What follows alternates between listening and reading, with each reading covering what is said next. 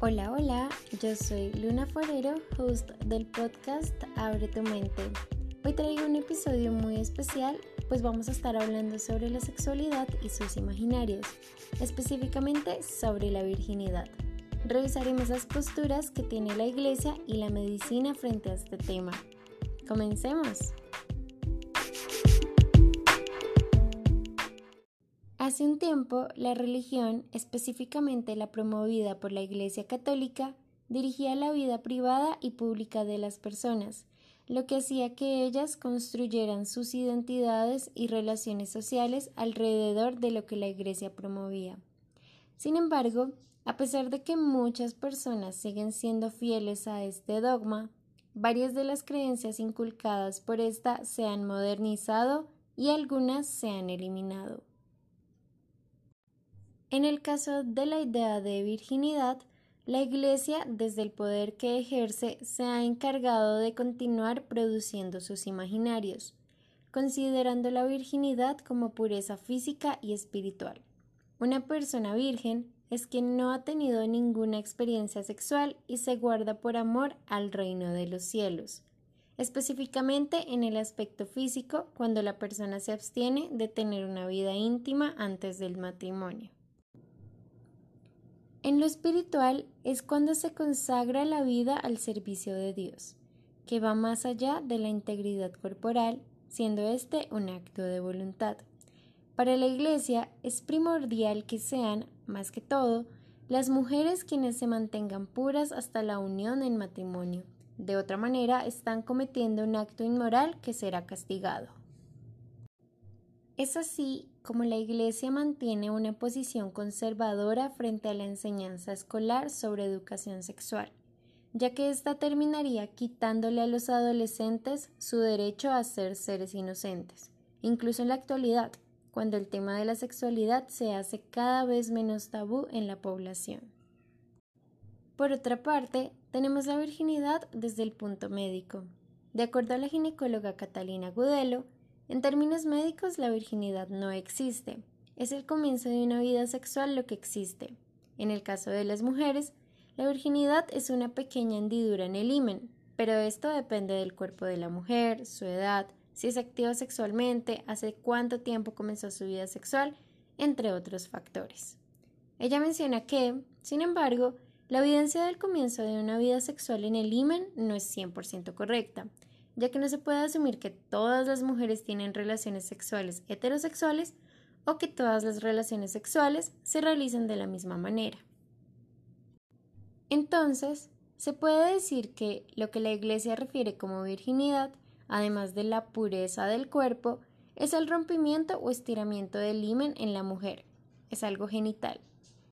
Sin embargo, la idea continúa siendo errónea si no se tienen en cuenta los factores que Catalina menciona. Es necesario que las personas tomen conciencia del impacto que tiene la Iglesia Católica en la vida íntima de las personas y la manera en que aún tienen tabús frente a estos temas, puesto que, en una sociedad que está en constante cambio, hay que dar información adecuada y correcta. Las personas no deben permitir que ciertos poderes influyan en la esfera privada de sus vidas. La expectativa social de que las mujeres deban seguir siendo vírgenes está basada en estereotipos que restringen la sexualidad femenina al matrimonio, basando su pureza, valor y honor de acuerdo a esto, mientras que los hombres tienen mayor libertad sexual y dominancia, considerando que las relaciones sexuales solo tienen como fin la procreación. De esta manera, se construyen las relaciones de poder entre géneros, fomentando los estereotipos machistas, cuando se dejan de reproducir estos tópicos, de darle poder a la Iglesia ante las relaciones íntimas, existe una libertad sexual y de la sexualidad de la persona que permite su desarrollo integral. Por lo que he dicho anteriormente, es importante que los adolescentes y jóvenes e incluso los adultos que no fueron educados de manera abierta en este tema tengan una orientación en educación sexual integral, porque no es solo cuestión de tener relaciones sexuales genitales, sino de entender la manera en la que el cuerpo se desarrolla y cómo funciona y del completo crecimiento del ser.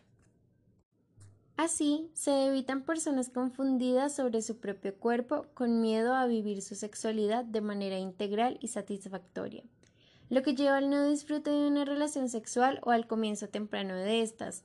También una adecuada información puede evitar los abusos sexuales.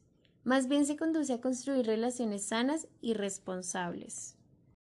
De acuerdo a Catalina, esto debería ser un tema tanto público como privado, es decir, las personas tienen el derecho a informarse y tener educación sexual integral. Sin embargo, también tienen derecho a vivir su vida sexual de manera libre y privada sin que esto sea un causal para recibir un castigo. Aún así, los estereotipos de la sexualidad no solo están dados por la Iglesia, sino también por los medios de comunicación y ciertos medios audiovisuales como la pornografía o ciertas películas que idealizan la virginidad y las relaciones sexuales, donde se sigue presentando la dominancia del hombre y la sumisión de la mujer. No es mentira que los medios de comunicación han ido tomando el poder poco a poco, influenciando la vida de las personas y formando identidades tanto individuales como colectivas. Sin embargo, estos pueden constituir una continuación del dominio y opresión que otros ejercen sobre nuestro cuerpo.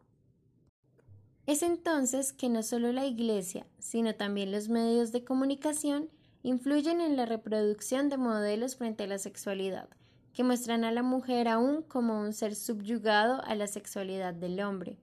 Es por esto que se deben crear espacios de comunicación en donde se permita comprender estos temas y tratarlos a profundidad, reconociendo que ciertas tradiciones y modernidades pueden coexistir en un mismo espacio.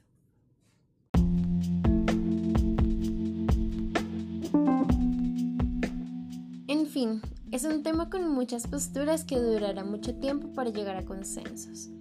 Es todo por el día de hoy, espero que les haya gustado mucho el tema y hayan aprendido un poco más. Hasta pronto.